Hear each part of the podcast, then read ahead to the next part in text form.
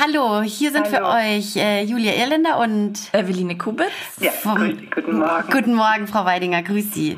Ja, wir haben heute als Nachgang zu unserer dritten Folge, ähm, mit der wir, also in der wir über Kinderwunsch gesprochen haben, noch einen tollen Interviewpartner zu Gast. Und zwar ist es die Frau Weidinger, die in München eine psychotherapeutische Praxis leitet. Guten Morgen, Frau Weidinger. Ja, guten Morgen, Frau Elender, Frau Kubitz, grüß Sie. Grüß Sie.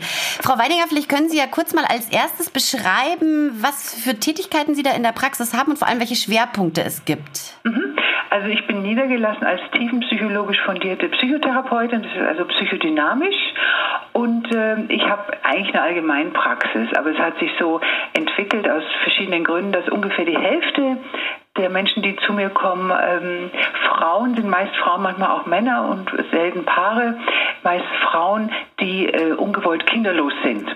Und äh, im Rahmen der meistens der Behandlungen, der reproduktionsmedizinischen Behandlungen, ähm, sich eine, Beratung wünschen, beziehungsweise Psychotherapie. Und dann führe ich wie mit jedem anderen Patienten auch Vorgespräche und dann klären wir ab, ob wirklich eine Psychotherapie notwendig ist oder ob es um einen Beratungsbedarf geht. Dann schicke ich auch weiter, weil ich eben ähm, Psychotherapeutin bin und sozusagen da den Versorgungsauftrag auch ähm, erfülle. Okay, ähm, wie können wir uns denn das jetzt vorstellen? Also in welchem emotionalen Zustand treffen Sie denn die Frauen in Ihrer Praxis an, die praktisch einfach ja gerade in diesem Prozess jetzt stecken, ähm, alles Mögliche versuchen und halt kein Kind bekommen?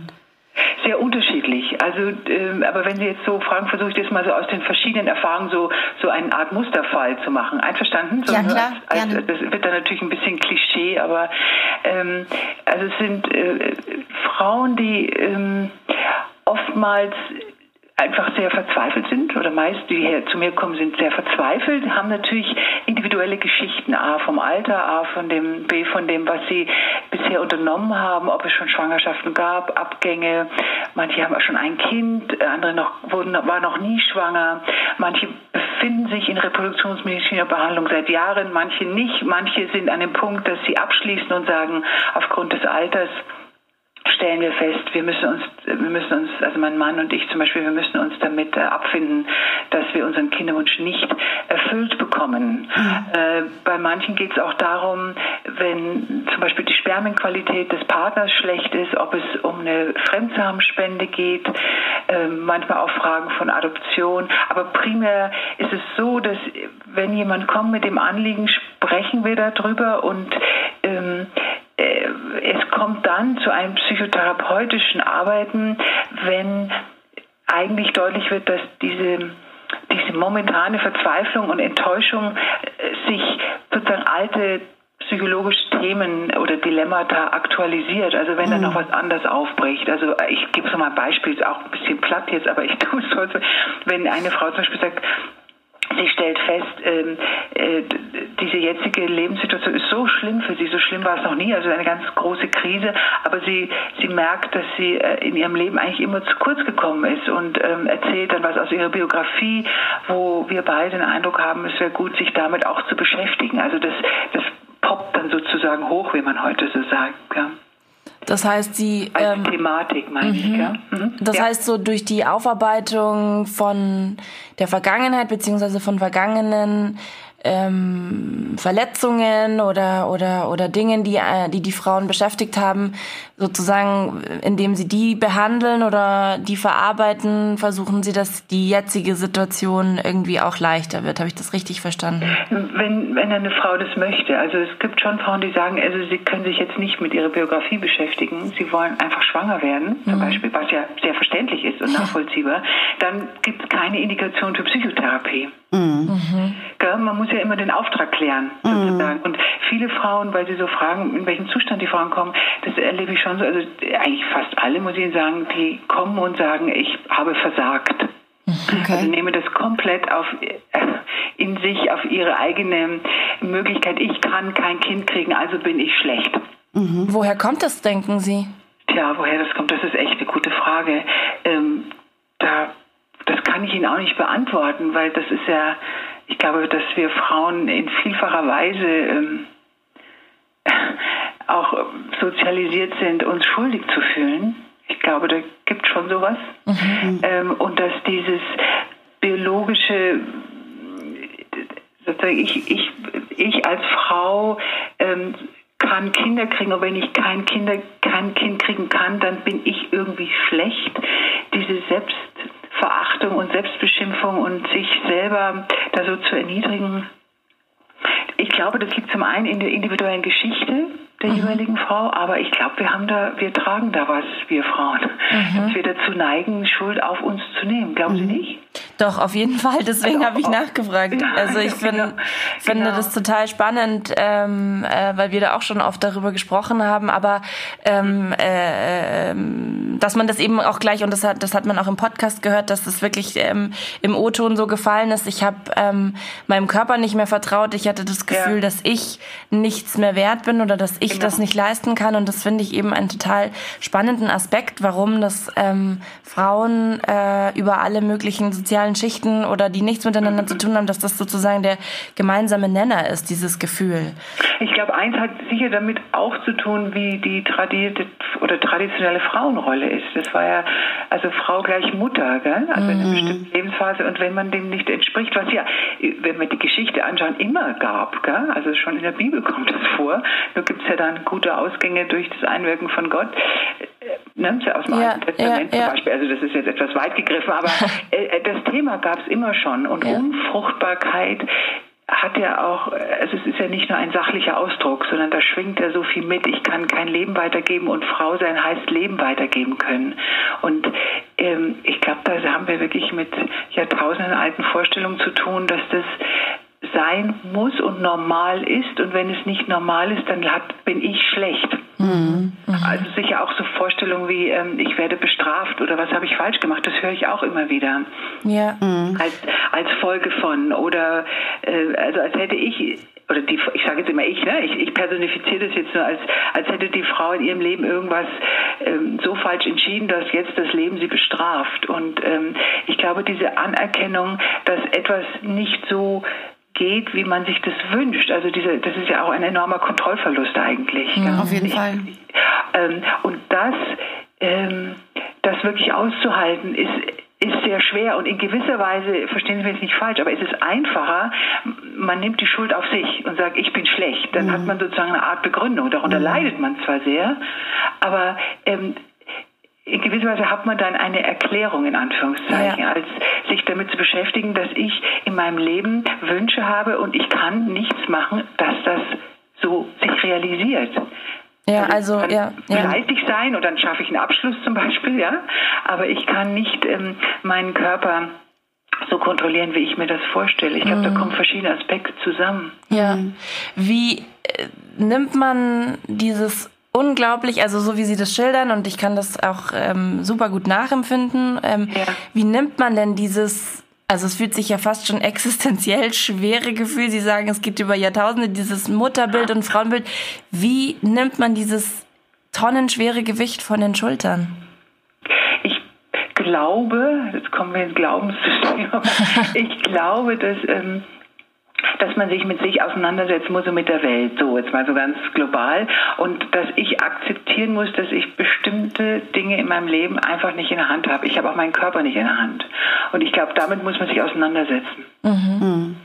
Und ähm, dann kommt es natürlich sehr darauf an, in welchem familiären, sozialen Umfeld eine Frau ähm, lebt. Also wie, wie wie divers, wie differenziert sie auch sein darf. Ja, also ich habe jetzt, ich habe so ein Beispiel, das hat mich damals wirklich sehr erschreckt. Ich hatte mal so eine Frauengesprächsgruppe gemacht von Frauen, die alle in einer äh, Klinik, äh, in einer Praxis waren und eben ungewollt kinderlos waren. Und wir haben da über lange Zeit Gesprächsgruppe gemacht. Und da hat eine Frau gesagt, die kam auch vom Land ähm, und hat gesagt, naja, wir sind es so gewohnt, wenn eine Kuh nicht kalbt, dann kommt sie zum Schlachthof. Oh, ja. ja. Und das ist natürlich auch eine Aussage, mhm. also das hat mich wirklich sehr erschreckt und zugleich dachte ich, ja, so, so ist es. Das ist einfach sehr real ausgesprochen, weil Sie sagten existenziell gerade, Frau Helena oder Frau Kubitz, ich weiß nicht, mhm. wer das gerade gesagt hat.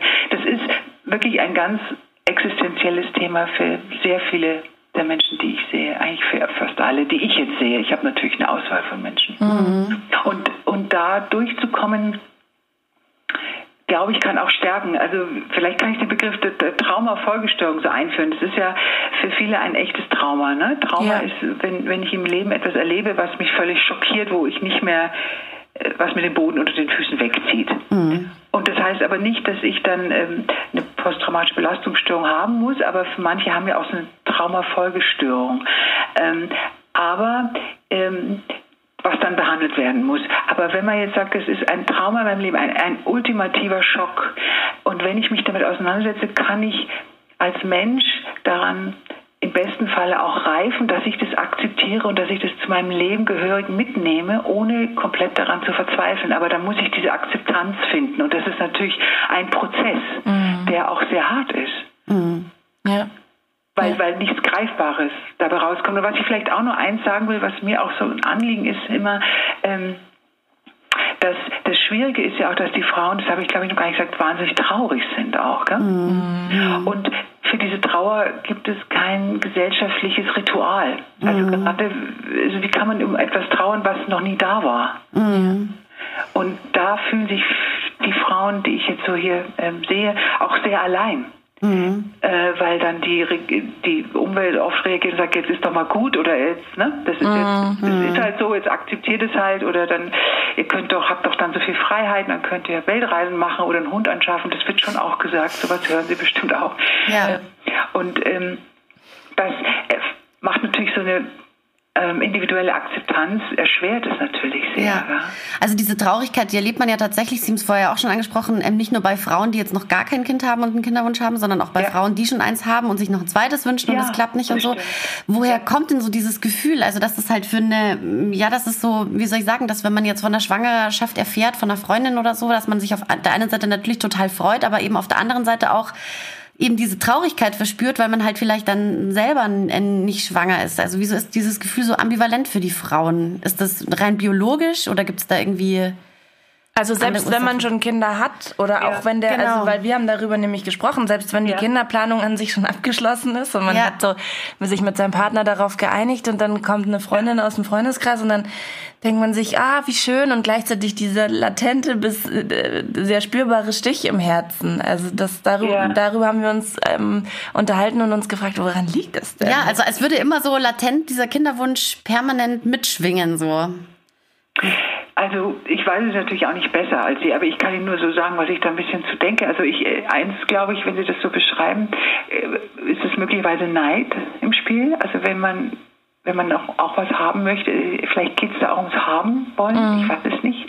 Mit dem Biologischen, das kann ich so nicht ganz sagen, weil ich da mich zu wenig auskenne. Also äh, natürlich ist die Biologie, wie sie ist, aber ich glaube, wir Menschen hängen da schon unsere Wünsche dran und unsere eigenen Motive. Mhm was sicher auch wieder aus aus der ganzen Tradition heraus entspringt. Also vielleicht hat es auch was mit unserer jetzigen Gesellschaftsform zu tun, dass, dass wir denken, wir können uns, ähm, also sowas, wie soll ich sagen, ähm, ich will das und ich habe ein Recht drauf, es zu bekommen. Mhm. Ja. Äh, ja. Und das ist, das ist vielleicht ein Zeitphänomen. Und das andere ist, dass die Reproduktionsmedizin natürlich auch suggeriert, dass alles möglich ist. Ja. Also da ist so eine Machbarkeit, die natürlich nicht realistisch ist. Mhm. Das muss man schon auch so sehen. Also ich sehe es zumindest so. Ja, ja. Es ist sehr hilfreich, dass es diese Medizin gibt, ganz klar. Aber letztlich ähm, ist es ja keine Gewähr. Mhm. Ja. Und ich glaube, der Umgang, der eigene Umgang auch mit Frustration oder eben einfach mit Grenzerfahrung im Leben, diese, das, das, da muss man sich doch jeder mit sich selber auch auseinandersetzen. Ja. Mhm. Also ein bisschen auch so dieses, dieses Zeitphänomen, dass wir eigentlich im Grunde genommen fast alles sofort haben können, was wir möchten. Also wir können mhm. inzwischen bei Amazon Prime Now irgendwie ein Kilo Kartoffeln bestellen und das ist eine halbe Stunde später steht es vor der Tür oder ein Laptop oder ein Fernseher. Ja. Ähm, äh, oder wenn wir ein Lied hören wollten, früher mussten wir im Radio drauf warten, jetzt können wir es uns auf YouTube sofort anschauen. Ja. Also so daran muss ich so ein bisschen denken, wo Sie das gerade schildern, dass wir einfach diese Erfahrung A, dass wir warten müssen, dass wir lange warten müssen und B, auch, dass ein Wunsch nicht sofort erfüllt wird, ja. vielleicht einfach nicht mehr in die Zeit passt, so wie wir groß geworden sind. Mhm. Das ist Bereich, also wir gehen jetzt in Bereich wie Philosophie und sowas, gell? Aber ja. ich denke mir auch, das hat was schon auch, es das heißt immer dieses Anspruchsding, vielleicht ist da auch wirklich was dran. Ja. Und ich glaube, dass das, mhm. wie gesagt, Sie hören schon meine Wortwahl, ich glaube, dass das auch so ähm, in gewisser Weise, naja, also von, von den Möglichkeiten auch so angedeutet wird, als wäre alles machbar. Mhm. Und es ist ja auch, es gibt ja den Begriff des Machbarkeitswahns. Das ist natürlich auch pathologisierend, aber es ist nicht alles möglich. Und vielleicht Einschub noch, ich habe ähm, äh, vor vielen Jahren eine, eine Körpertherapieausbildung im Ausland gemacht. Also das ist Bewegungspsychotherapie. Mhm. Und auch psychodynamisch orientiert. Und ähm, ich, ich bringe das immer so ein, dass ähm, dass ja auch das Verhältnis zum eigenen Körper ein, ein, ein schwieriges ist. Also ich, ich mache immer so ein Beispiel, so auch sehr simpel. Ähm, ich ähm, kann mich um meinen Körper kümmern in jeder Weise, dass er gesund ist und gut aussieht und so weiter. Aber ich habe keine Kontrolle darüber, dass er zum Beispiel mein Knie sich nicht verletzt. Mhm. Und wenn das Knie sich verletzt, bin ich gekränkt, obwohl es ich auch bin. Also das ist ja ein ganz interessanter Zusammenhang. Mhm. Und der, wenn ich kein Kind bekommen kann, aber mir das so wünsche, dann ist da oft, das erleben Sie sicher auch mit den Frauen, äh, wie ein Kriegspfad. Das ist wie Kriegsgebiet. Also diese Selbstablehnung, weil mein, mein, mein Körper, das bin doch ich. Und er tut das aber nicht, was er tun soll. Mhm. Und, und dann, ähm, das passt vielleicht zu dem Anfang unseres Gesprächs, also warum Frauen so darunter leiden oder wo das herkommt. Und ich glaube, das ist eine sehr, eine sehr schwierige, differenzierte Auseinandersetzung zu akzeptieren, dass ich bin ich und zwar auch körperlich ich und trotzdem habe ich es nicht, ich habe es nicht in meiner Kontrolle. Mhm. Ja.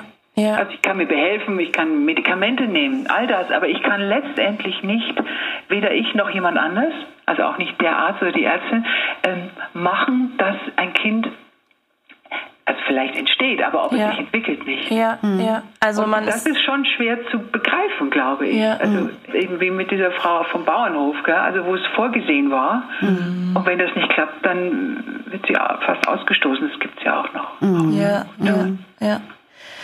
Wir haben in unserer Podcast-Folge Eleanor gefragt, die sechs Jahre lang einen unerfüllten Kinderwunsch hatte und da sehr gelitten hat, wie sie sich das gewünscht hätte, dass sich eine Freundin ähm, verhält in so einer Situation. Was würden Sie sagen? Wie kann man in so einer Situation auf so einem Weg eine gute Freundin sein? Ähm, also erstmal ist es schön, wenn man eine Freundin hat, mit der man darüber sprechen kann. Mhm. Und ich glaube, was, was ähm, was Freundinnen eigentlich, Freundinnen sind sehr wichtig. Ich glaube, das ist sehr, sehr wichtig. Gute Freundinnen ist was Wunderbares. Ähm, und wahrscheinlich da sein.